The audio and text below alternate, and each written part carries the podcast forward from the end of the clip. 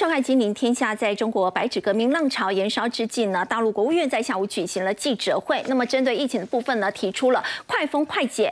应解尽解这样的一个说法。那么，其实，在今天早盘的时候，可以看到亚洲股市，包括港股跟陆股呢，都演出了往上急升这样的一个态势。而台股在今天呢，也是盘中呢是由黑翻红，是开低往上走高的。在中场呢，是以上涨一百五十二点来做收。不过，台股呢，其实在今年以来下跌的幅度呢，是达到两成了。各大集团呢，为了在年底美化账面呢，也都会拉抬自家公司的股票。在十二月份呢，整个做账行情是。是值得期待的吗？而有哪些历年以来上涨比较多的这个个股呢？可以来做留意呢？另外，十二月一号呢，台湾医疗科技展呢即将要登场了。我们说到呢，在生技产业呢，今年市场的并购案呢也是不断的释出利多。生技股接下来的一个走势呢，到底要如何来做观察呢？我们在今天节目现场为您邀请到的是资深分析师谢承业，大家好；正大国关中心兼任教授汤少成，大家好。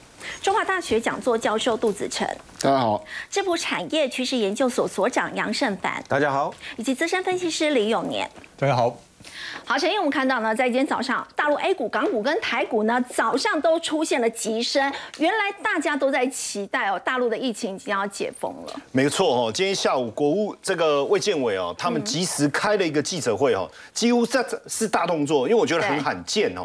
因为第一个，呃，所有的媒体都告诉你，我下午三点，下午三点要有一个记者发布会哦，然后再来任何地方你都可以看到。我相信下午三点钟应该是几乎大部分的人，像我自己也在关注这个这个记者会的内容，因为我们想知道你现在发布这部记者会的目的是什么？因为我们都认为白纸革命的压力非常非常的大。对，那你要怎么做？我觉得只有两条路嘛。第一个，你再更强制的把这个运动给压制住。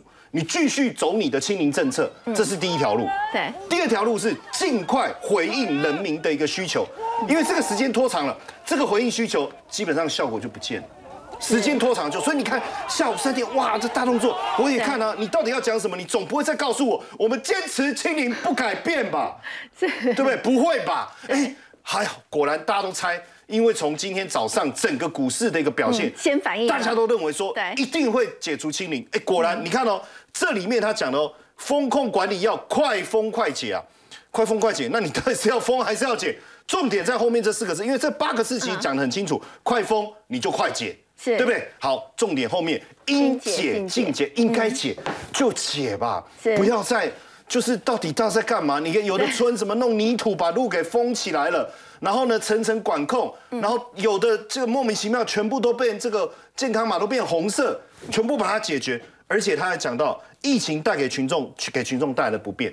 这个不就是吗？这个就是重点嘛。你搞了三年，你给大家带来多少不便？你要要不要处理？再来用科学分类收治阳性感染者，一定还是会有阳性感染者，但是没有关系嘛。你想办法照顾好儿童跟老年人，还有基础性疾病的病患，这个他就特别去谈到这件事情。你就把重点放在这些地方，其其他的部分应解尽解嘛。这个我就觉得很重要。好，再来，我觉得这句话哈。其实所有的，因为你看这这间白纸运动、白纸革命，很多的大学生，清大、清清大、复旦，哦，我我本来都想要准备去自由广场，他们如果有活动，我要一起参加了，对不对？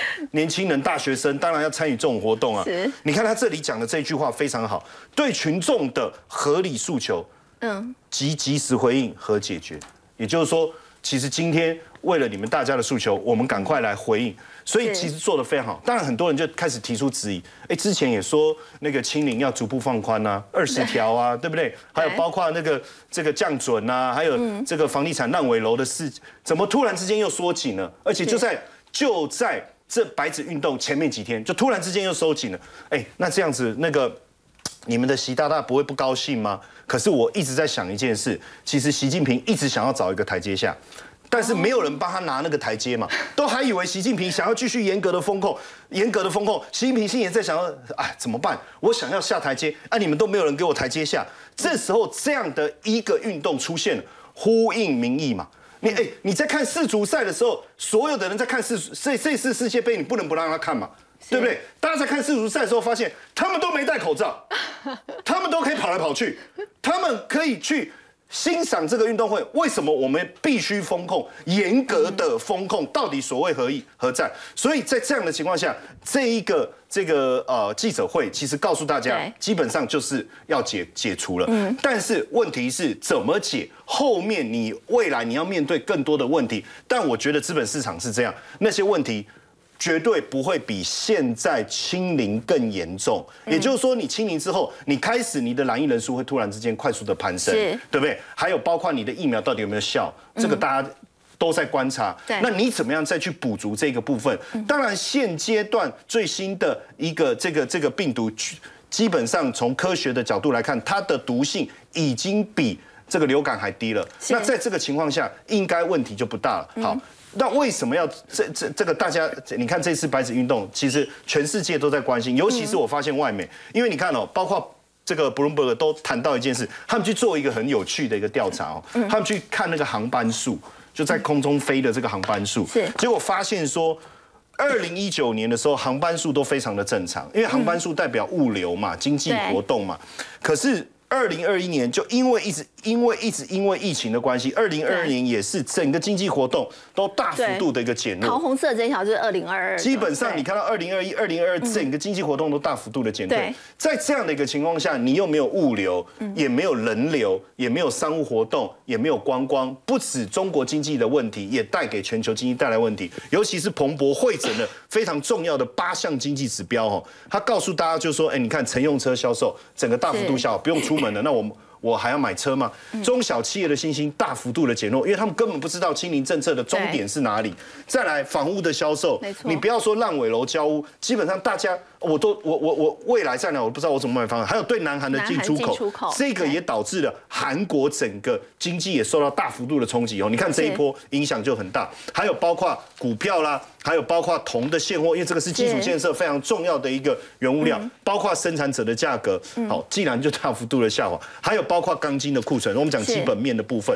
所以在这样的一个情况下，你整个严格的风控已经让整个经济。大幅度的走弱跟衰退，所以你再不想办法解决这个问题，那问题怎么办？好，所以你你你说之前有啊，不是我们之前节目还讲吗？降准啊，还有让尾楼想办法刺激啊，可是实际上你怎么刺激？就整个这个蓬勃的预估。哦，就分析师大家去去问啊，哦，调查结果也不过三点三，嗯，哦，也不过三点三。那这三点三比你之前讲的五点五落差太大了。再加上我们把疫二零二零年疫情那段拿掉的话，基本上是一九七零年以来最差。是。所以如果你还是不想办法清零，当然病例数激增会制会导致什么制造业跟商业的一个混乱，第四季的 GDP 可能会被下修。可是我觉得。解解封以后，解封以后混乱是一时一一一段时间，后面应该就有机会，经济开始会慢慢回温。所以彭博也有提到，如果再不解封的话，可以看到中国十一月的经济活动，我们看到已经从放缓的步调走到了萎缩了。其实它对经济的伤害是很是非常非常大，而且实际上我最后一个结论哦。呃，如果不解封哦，连原本相对比较乐观的，像野村他们认为说明年还有四点五，都调到四附近。所以这件事情如果没有一个好转的一个迹象的话，对整体经济的冲击绝对会是相当相当大。当然，我们后续还要帮大家去追踪说，那你真的解封，你会不会落实？你怎么做？你每一个逐步的一个阶段，你接下来面对的问题是什么？它怎么去冲击我们的资本市场？这都是我们后续还要再观察的。好，刚刚陈彦康带我们看到呢，其实在这个大陆国务。院今天下午的记者会呢，已经很明确的提到了，针对风控的部分呢，就是要快封快解，而且要应解尽解。那么现在呢，其实也已经在今天早上呢，就反映在整个股市上面了。我们来看到，随着这个中国的疫情升温哦，在先前升温的情况之下，其实包括上海迪士尼乐园啊，还有上海东方明珠塔，其实呢，现在又是一个暂时关闭的一个情况。那请教有年哥，其实《华尔街日报》呢，他有提到，他说中国的动态清零，认为是。终将退出，不过它就算是退出了，它的金融市场可以恢复元气吗？牛市可以回来吗？呃，迟早会回来，可是呢，现在问题就是没那么快吗？对，会迟不会早哈。那为什么会这样子呢？因为我们都知道，因为中国这么大的一个一个地方，然后这个政府机构啊这么大哦，这么庞大，这个大牛很难翻身的，嗯对不对哈？那所以呢，它要转弯一定要花一个很长的时间，尤其是呢，你可以注意看一下哦，他讲说。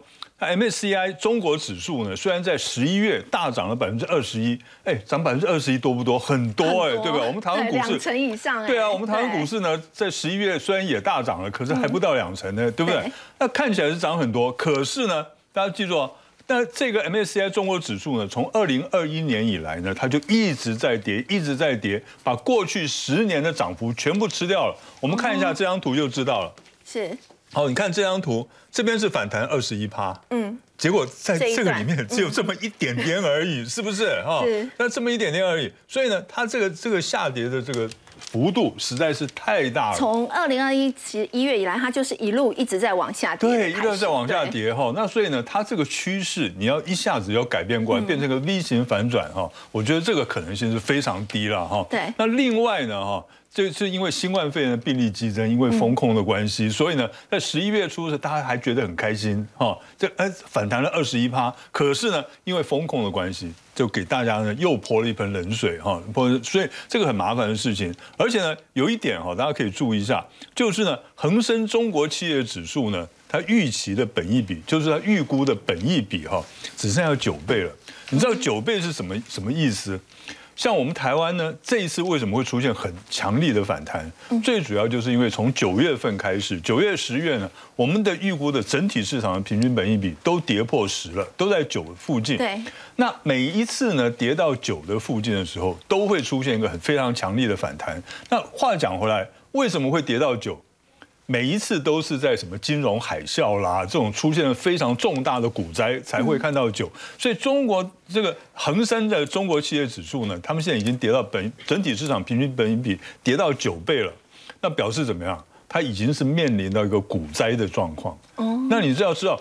股灾出现了以后，它要整个要做个 V 型反转，那几乎是不太可能的事情，对不对哈？所以呢，它很麻烦，而且它现在这个真的很麻烦。它真正麻烦的地方在哪里？在于说它的整个经济，嗯，它经济景气，还有呢，它那像是的房地产的问题，还有科技的问题，就是科技就是被美国制裁的这个问题哈，还有消费类股呢都在领跌，所以非常麻烦一件事情哈。那以花旗来讲的话，它尽管呢经济。看起来呢有机会强劲的成长，看起来有机会哦强劲成长。可是呢，我们是认为说，它这个 MSCI 呢，这中国指数每一股的盈盈益，它的收益啊 EPS，其实呢从二零一零年以来，它就一直在持平。对，这什么意思？就是它营收一直在成长，你看起来哇非常漂亮哇，我们的经济成长率百分之七、百分之八，可是呢，你赚多少钱？哎，还是跟以前一样。这表示怎么样？这表示它毛利率一直在往下掉。营收是成长的，但是不代表它公司是真的有赚到钱，获利都一直持平。对对，对不对？所以就表示它营收成长，然后毛利率是在下滑的。对，那这个这个对他来讲是非常大的问题哈。那现在呢，我刚刚讲的就是说，以中国大陆来讲的话。他们虽然现在今天呢已经宣布，哎，我们这个风控的问题可以稍微解决了啊，可是呢有个在接下来明年还会碰到什么问题？第一个经济景气下行的问题。就算是解封了，景气还是往下走，很难很难救起来。而且呢，还有个问题，就因为经济景气下行，不只是中国大陆的问题，现在是全世界的明年会面对到的问题。是，所以呢，这个它是没有摆没有办法摆脱的。还有第二个是债券违约的问题。债券违约，因为现在呢，大家碰到这些事情呢，都已经忘记了。我相信大家都已经忘记了恒大的债券的问题，债券违约的问题，还到现在还没有解决。一千多亿美元的这个债券呢，这现在还摆在那边哦，所以呢，这个能不能解决？还有他们其他的一些债券问题，是不是能够解决呢？也是明年的一个大问题。那第三个，我觉得它的共同富裕这件事情哈，会比较麻烦一点哦，因为呃，很多老板可能就不太想这么努力的赚钱了哈。这个这个对他来讲是不想要在当地扩大投资啊？对呀，是不是哈？我我扩大投资，我赚了很多钱，然后呢？就分给别人了，是 是不是啊？OK，所以它有个问题。那第四个就是呢，这个美国它还是持续的加紧制裁中国大陆的高科技业哈，所以这一点来讲，对于这个中国大陆会是很大的麻烦。好，刚有年哥带我们看到呢，虽然说现在呢是有机会来解封，但是中国大陆明年要面对的这个经济的问题，依旧挑战是非常的大。那么在先前，其实中国呢，他们坚持动态清零，是引发了这个民怨。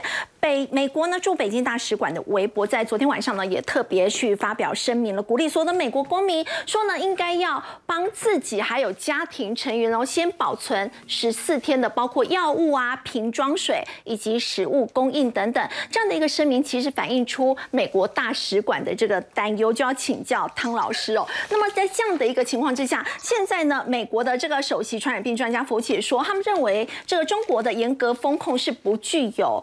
公卫的意义，您会怎么解读？这个当然要由专家来解读了哈。那可是我从旁边来观察这个问题啊，我是觉得说，这个你说习近平他坚持要清零，嗯，这个又不是一个政治那么敏感的问题，这是一个非常专业的问题。嗯，他一定是听了他的这个专业的这些顾问啊，说这个一定要这样子做啊，不这样做的话，搞不好有。大大幅度的，或者说是大规模的这种呃重症跟死亡的案例，那所以说习近平这样子一听，他当然觉得说我一定要清零嘛，那这有什么好选择的？这个是专家的意见嘛，对不对？这个跟政治上其实是没有那么大的关联它不是一个政治的决定。他原本坚持要清零，是他觉得如果不清零会很严重。对呀，这个我们以前都听说了嘛，对，对不对？结果呢，没想到你这样一清零，就搞成这个样子，而且时间又那么长，而且又看不到边，对，那所以说当然老百姓。就会就会觉得说，哎呀，这个东西实在是受不了，是，对不对？然后呢，又又加上那个乌鲁木齐的那个事情，这样一弄，那当然就星星之火就燎原了啊。那我在这里呢，我想说，我把这个今天的这个情况跟这个天安门的那个时候啊，我做个比较看看啊，让这个大家可能更进一步了解啊。天安门那个时候啊，他不满的人是谁啊？是知识分子，嗯，农民、工人、一般的小老百姓。有没有跟着上街啊？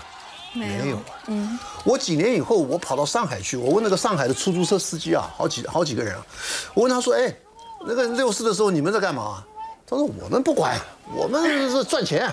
”对，他只是关他关心他的赚钱。他那时候是学运嘛？对呀，那个是根本就是只有有一小部分人他们不满意，是，可是大部分人都觉得说当时的日子过得比以前好。嗯，所以呢，他们根本按兵不动。是，可是这次不一样了，这一次是说，他我们只能够大概怎么区隔呢？就是都市跟农村，大概可以做这种区隔。因为你都市里面啊，你人员来往交这个来往的这个密度比较高，你农村里面，农村里面起码没有捷运嘛。是，你农村里面，所以说你人与人之间的这个交往就比较少。那比较少的话，当然就比较好控制。那你都市里面就比较难控制。可是现在不一样了，现在它是有这些设备了。嗯。那所以说呢，他对付这些老百姓呢，他就有比较有方法。嗯。哎，所以说跟以前又是不一样的。是。那可是现在呢，我觉得呃，他们今天做的这个决定啊，其实我也非常同意，同时我也大致预见了，因为他没有选择嘛。是。因为你现在是星火燎原呐。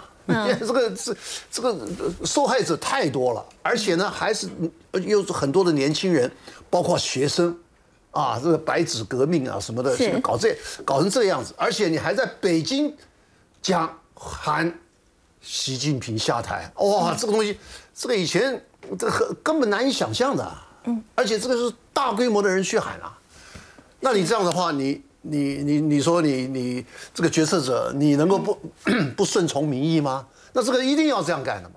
那所以我是觉得说，这个应该是说，现在到了一个啊这个转捩点了，啊慢慢慢慢应该会把这些情况呢啊把它啊淡化下来。那这样子的话，我倒觉得说这这个危机呢，可能就这样子慢慢慢慢会过去了。那当然里头还有一个什么样的这个这个行政上的问题呢？是说，譬如说你行。习近平，你下令了，你说我们要坚持清零，好了，那你下到各省，或者这个院辖市，好，院辖市就下到再下一层，那下一层呢，再再下到再下一层，到时候最下面的那层，他们才是真正的执行的这个单位啊，嗯，可能下到这个什么叫呃呃什么都市街道街道办，嗯，就搞到街道办去了，那街道办的那些人，当然他们的这个水平就跟这这跟其他的人不一样嘛。那所以说他才跟老百姓就直接冲突了嘛，嗯，对不对？那所以说这些东西，我觉得都是他们必须要检讨的啊，这个重点。那所以我想，可是总的讲起来，我还是觉得说不会那么悲观了，不会弄到说到时候习近平会有怎么样的 这种状况。我觉得这个应该是不会的了。好，不过我们说到中国的经济现在面临到内忧外患哦，包括刚刚我们也有提到的这个中国的恒大集团，现在外媒报道说，因为没有办法解决他们自己本身的这个财务的困境呢，所以把深圳总部的预定地都给卖掉了。那么现在包括苹果呢，他们分散生产的基地的这个脚步呢，也不断的在加快当中。供应链传出说，苹果有意在越南要生产 MacBook，连广达都说他们要到越南去设厂了。要请教杜老师，所以将来这样子。离开的一个情况会越来越快嘛？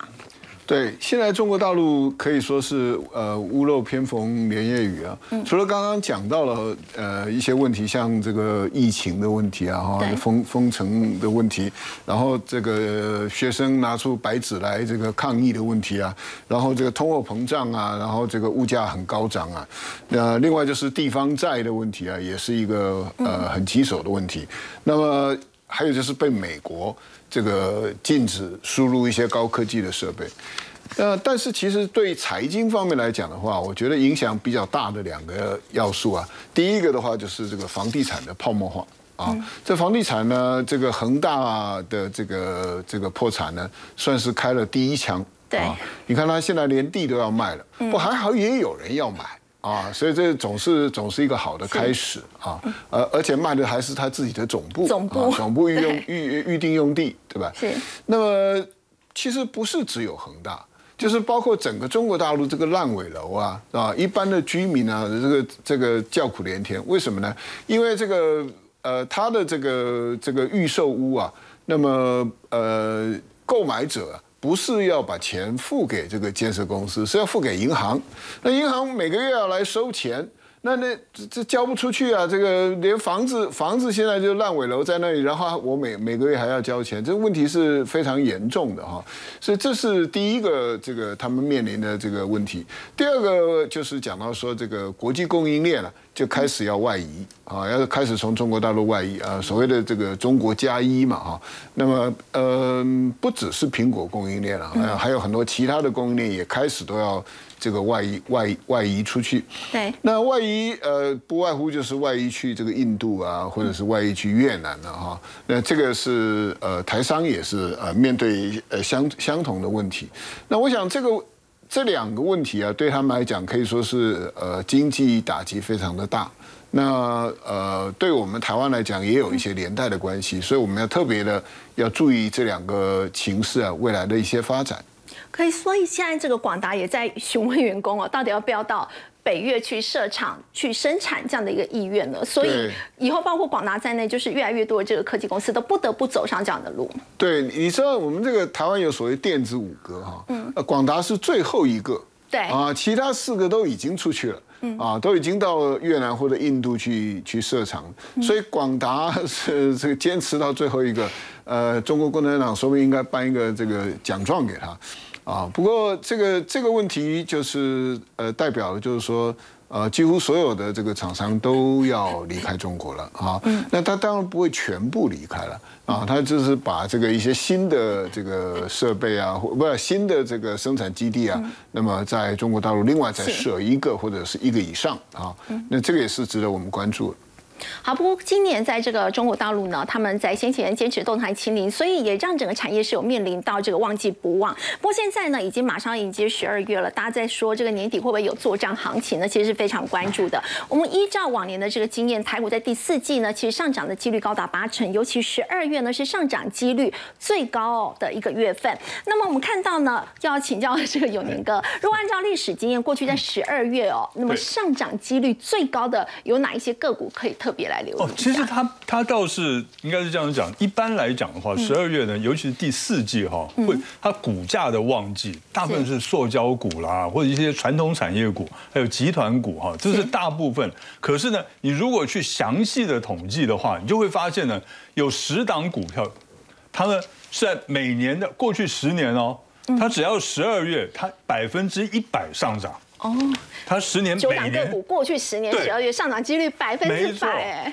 对，他从来没有让大家失没有望跌过。哎，没有，从来没有失望。过。好，第一个呢，就是我刚刚讲的塑胶股，哦，塑胶股的龙头南亚。台。塑四宝的南亚，对南亚，尤其是南亚哈，那这个很奇怪哈。那或许是因为呢，南南亚它有个原因了，就是呢，国家国安基金，它的十就每一次进场的排名前十名里面，一定都有南亚哦。这个所以大家法人对他都青睐有加了。那另外呢，豫创啊、力旺啊、飞鸿、兆赫这些都是电子股了哈。这个证券股宏远哦，那证券股还有一个元大旗。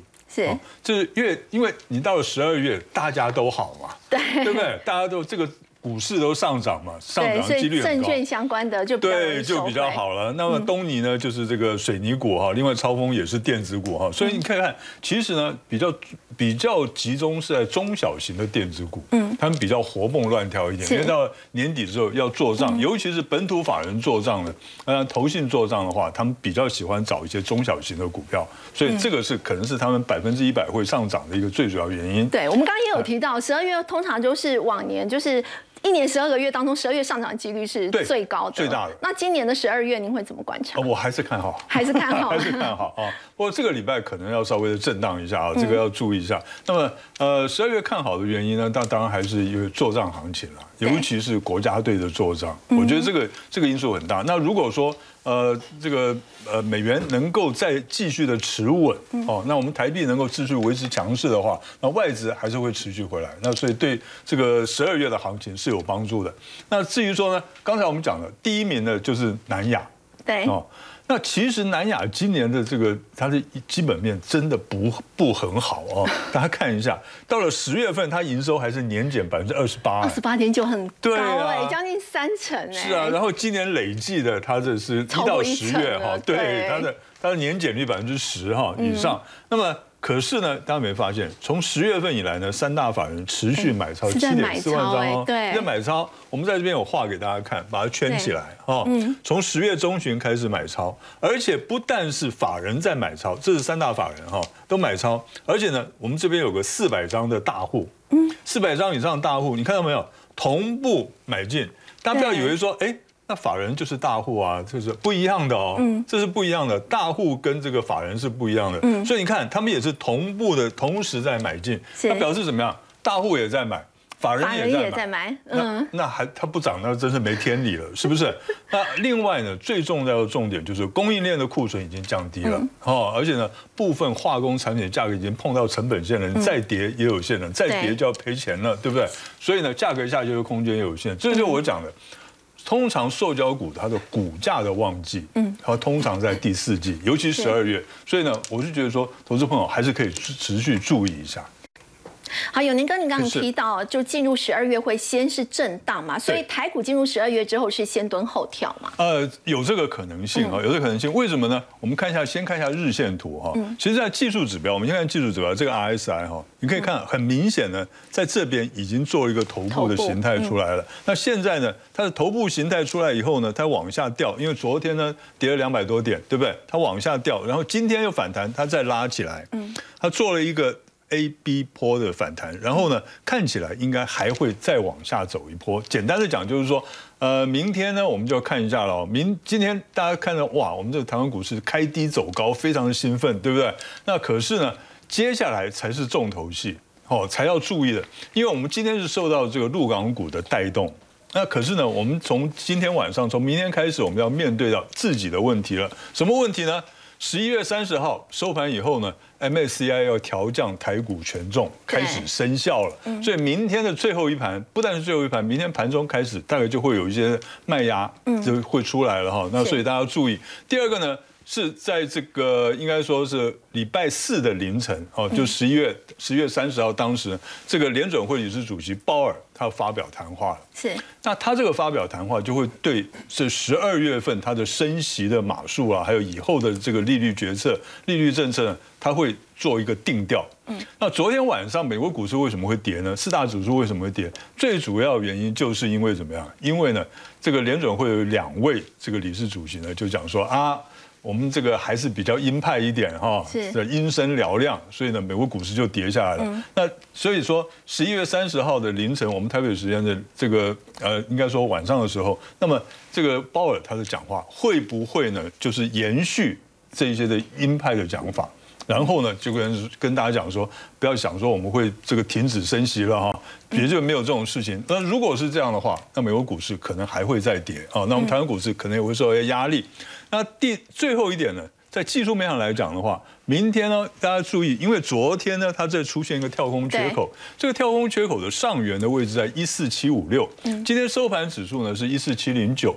第一个，它没有收复半年线；对，第二个呢，没有完全填补这个跳空缺口。明天一定要补这个缺口哦，不管你收盘是收在收红还是收黑，盘中一定要补这个缺口。没有补这个缺口的话，整个这个盘势就弱掉了哦。那我是希望说，这个礼拜周线收黑了。是哦，那为什么希望这个礼拜周线收黑呢？我们看周线啊。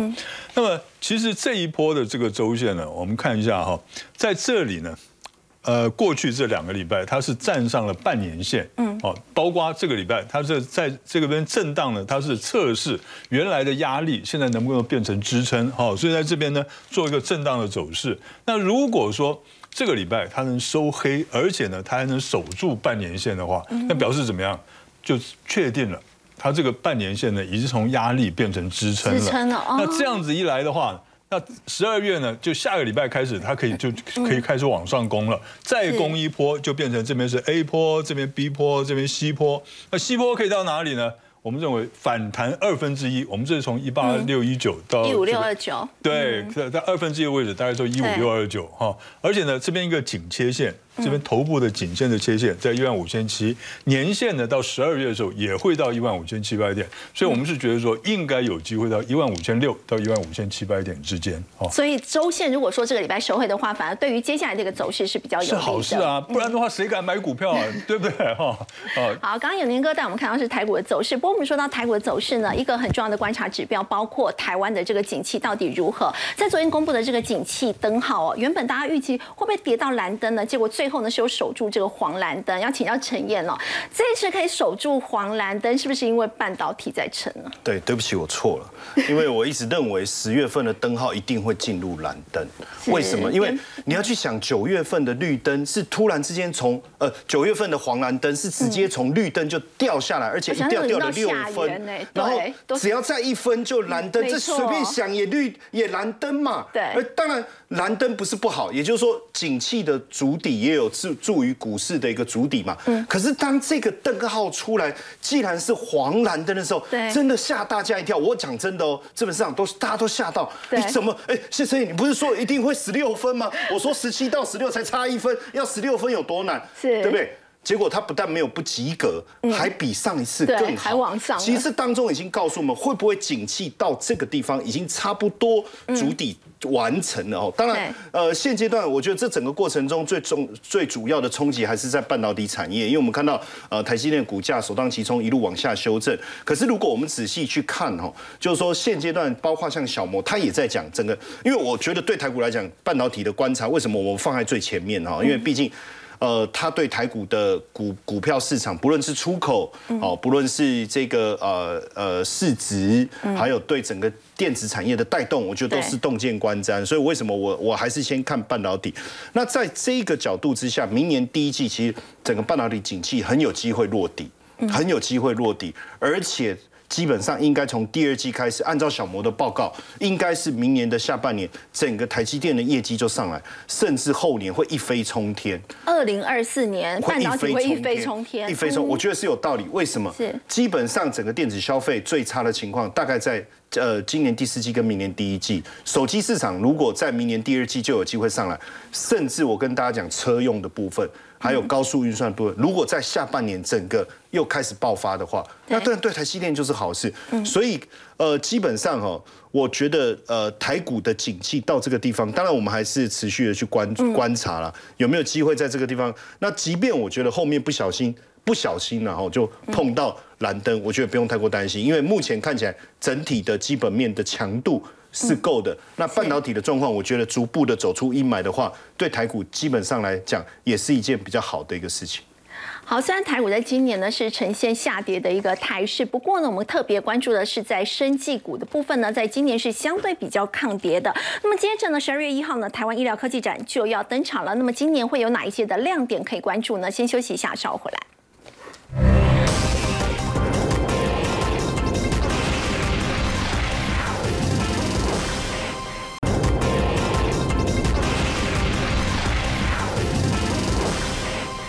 带你看这个金额非常的惊人，这是美国 FDA 核准了一款治疗血友病的新药，结果每一次的疗程竟然要三百五十万美元呢，Simon 超过一亿台币 哦，真的非常的贵。不过我们说到这个医药科技展哦，在十二月一号就要登场了，也请带我们看今年有哪一些亮点。好，我我想我们一开始虽然十二月一号开始，可是我们都会先预预告有哪些东西真的是亮点哦。那我想首先来讲的话，三大亮点，第一个呢，我们可以看到。今年的重点就是会医疗加科技再加生技，把整个的智慧 AI 的数据，尤其是台湾的医药其实非常的发达，尤其是医院的相关的数据，其实现在累积的非常多，再加上远距的科技，所以呢，所谓的强强联手在这边呢，是我们结合了国际大厂，包含在药这边 CDMO 这些，我们帮他去做开发、研发等等生产，然后另外的话呢，像甲骨文 Microsoft 也来了。哦，他也希望运用我们这些的数据啊，运用大家的相关的资料去做整个的一个开发。然后呢，另外我们又结合了东南亚的医院。哦，医疗其实我们台湾跟东南亚还是有一些医药，我们是比较领先的，哦，所以又可以带领着整团一起去所谓的强强联手，就是希望这样呢去开拓整个一个国际市场。我们可以看到这些。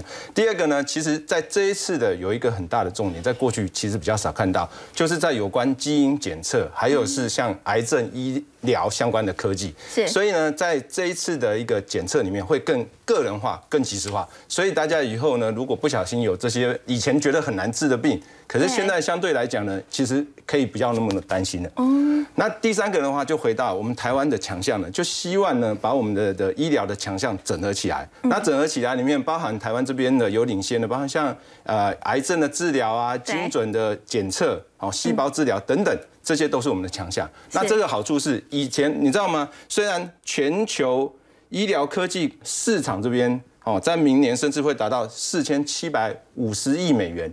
但台湾呢，非常非常非常的小。哦。我们台湾的话呢，整个的只有台币哈，这边是十三兆多，我们台湾只有做六千多亿，这是台币，对，所以四千七百五十亿是美元，对，三十倍的多差了哈。所以我们是其实非常小，是小于一趴的。可是你知道我们的科技产业占全球的产值可以到十八。percent。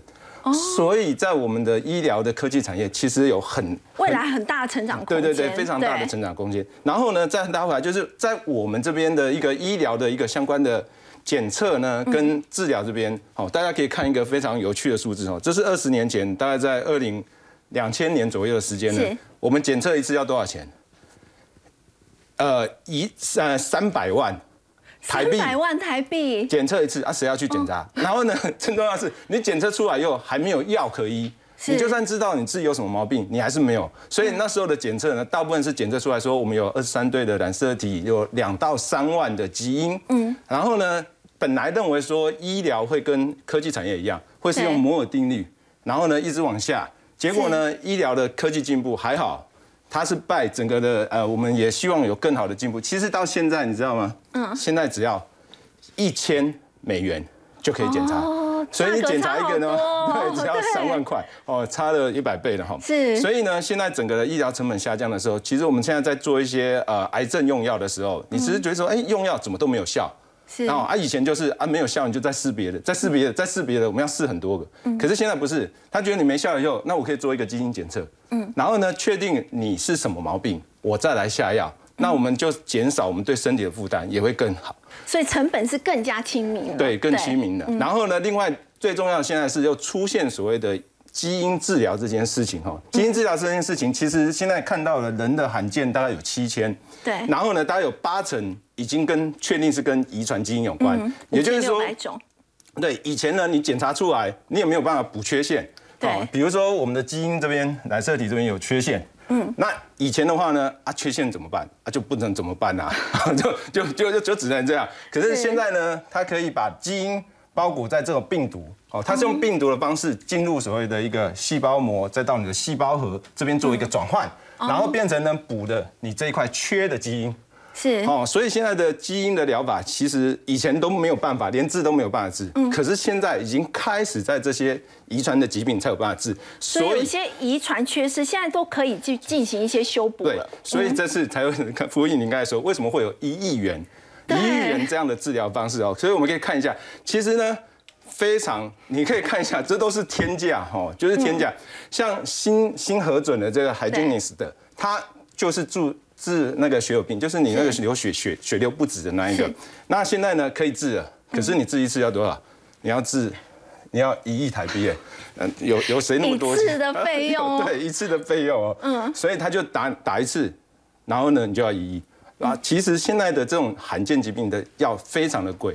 然后我们盘点了一下呢，其实可以看到说，你包含治一些什么啊脊髓性肌肉萎缩，以前都不行，现在也可以治。是。但是你要六千多万。所以，所以就是他现在有的治，然后呢，也是罕见疾病的救星，但是呢，现在是非常的贵。所以罕见疾病的这些疗程的费用都是天价，这不是一般人可以负担得起。是，所以我们后面有讲说，我们希望在未来哈，当然台湾这边还有在未来，我们的就是你做公益事业，其实更多的呢可以做到做罕见疾病。然后呢，在这样的情况之下，其实台湾也有。对，台湾的业者这边也其实也有在那个现在，所以台湾是吃得到这一块商机的。我们来看下一张。哦，所以我们可以看到说，在台湾这边的话呢，其实它做的是所谓缩写叫做 AADC，嗯，它就是你的脑部缺乏了多巴胺，所以你导致发育迟缓。其实父母亲都很担心自己的小孩子是不是有发育迟缓的问题等等的，现在也有的治，但是呢。也要两到三千万台币，两三千万台币是。所以呢，现在呃，应该是说你现在已经检测很便宜了，嗯，但是治疗很贵，是。好，那很多，而且我们刚才看到有五千六百种的相关的基因，其实可以检测出来，而且可以去做治疗。所以呢，我们认为说可以带动更多的新药。公司可以去做投入。好，不过我们说到台湾的这个生技医疗族群哦，其实在今年以来，我们看到市场的这个并购案也不断的这个事出利多。那么在生技股的走势，接下来又要如何来做观察呢？我们先休息一下，稍后回来。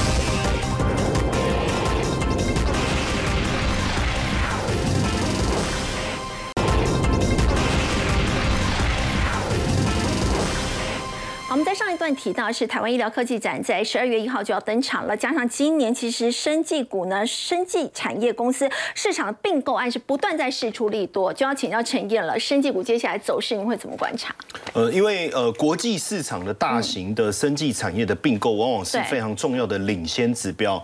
因为今年整个并购金额，尤其是上半年哦，就一百达到一百七十七亿美金，那主要像辉瑞的五十四亿美金并了 GBT 嘛，哈，还有默克打要这个并购它原原本的目标清单上一个叫 Mirati，那你注意去看一下二零二零二一跟二二这三年的上半年做一个比较，很明显，它就从七十二到一百三十九到一百七十七，所以它是 Y O Y 是逐步在成长啊，这是一个非常重要的一个呃观察，为什么？因为基本上。今年跟呃去年，从去年其实大家也看到整个呃通膨的影响一直延续到今年，甚至大家也认为明年的景气会有一些疑虑。嗯，可是大家也发现说，那在景气有疑虑的情况下，很多一般科技业的 IPO 都已经暂停了，或者是减少。可是医疗的部分它是刚性需求，它基本上不会受到景气影响。所以这个部分如果呼应到我们目前呃就我们自己台湾的。这个医疗的一个政呃生技产业的一个政策性的一个支持来看，或者说每年年底本来就也算是生技产业的一个旺季，有没有机会？我这边就两个方向哦，因为我满足，因为我们的我们的这个收视率这么高哦，两两个族群我们把它分一下，一个是什么？就是比较保守的生计族，因为很多人听到生计，他就一个想法啊，哎股票啊，，key 啊，哇哇就恐怖的这样。不会，像这一档叫加一哦，它其实是做什么？做呃洗肾的，包括医美，包括呃，我们讲这个生技物流，物流就是说你要送那些生技生呃生技相关产品设备的一个物流，哦，他做的非常的多，他有投入到长照的部分，算是一个生技控股公司哦。你看他每年的配息其实都很稳定诶，其实去年配三点五，二零二一配三点五，二零二零配三点五，每年的配息大概都在三块到三点五。对，所以如果这样看起来，它股价修正过后，因为这个是接近年线，嗯，我这个是周 K 线。所以表示它是一个呃，殖利率现在大概落在呃六趴七趴附近，一个相当稳定的一个配息股的概念。所以如果比较稳定的。呃，比较喜欢稳定的投资人可以看这一个。另外一个这一档股票叫美食哈，同样是美食哈，是时间的时，不是食物的食，因为我们有两档嘛，就不太一样哦。本来本来要看药，就后来买成咖啡，还是有有一点差。那这个股票最近涨得很凶，对，为什么？我跟各位讲，因为它在九月的营收突然暴增三十三点四九亿，你知道它第三季赚多少钱吗？赚七点九七块八块钱，对，可过去都才赚一块多。哎，对，为什么？忽然跳起来赚七块？用药顺利出货到美国去，可是我要提醒大家哈，它这个是一次性的出货，就是第这九月份这是一次性出货。他说那还跟我们讲干嘛？没有，我要跟大家讲，就是它 Q one 还要再出货，Q one 哦，Q one 还要再出货。对，所以我觉得最近股价应该会有一个比较明显的修正。所以如果股价修正完以后，那接下来 Q one 的出货还有一个是什么？它现在又要持续的再打进去日本。跟欧洲，所以未来的长期性的一个利多，我认为应该会持续的发烧，只是说它不是每个月出货的这种概念了，哦，它就不是每个月每一季都给你都帮你赚八块钱，它下一次会有机会再出货这么漂亮的数字会在第一季，哦，所以如果有修正。哦，有修正哦，当然大家就可以再注意一下，但你不要休克了，因为怕修正那么多，你看到你自己害怕。那如果掌握一下，就是不同的个性，我们用这两种不同的方式来帮大家做观察。好，我们谢谢陈毅，我们稍后回来关注是美国呢，现在持续的提供乌克兰的武器来抵御俄罗斯，那么会不会导致对台军售的这个交货出现延迟呢？先休息一下，稍后回来。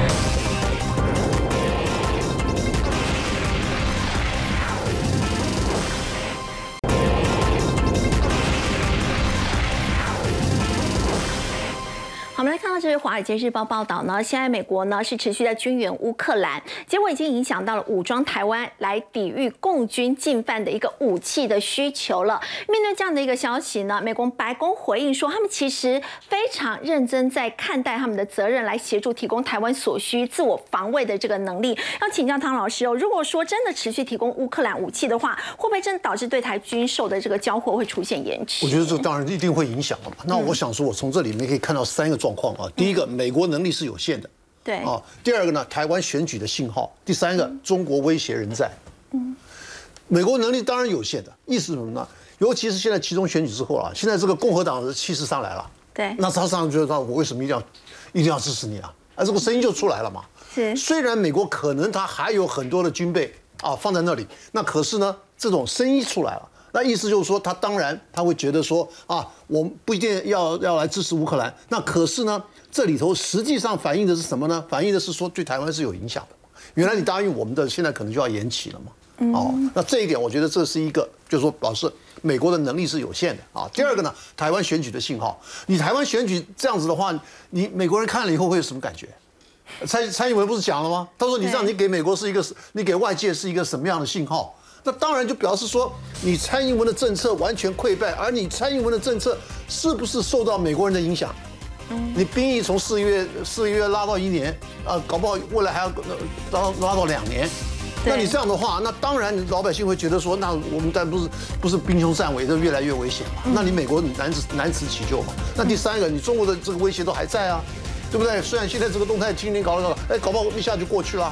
那过去的话，表示说美方还是必须要打台湾牌。你现在这个呃众院的那个议长又要来了，啊，你这个台湾的政策法又要通过了，那你现在这个又要兴起。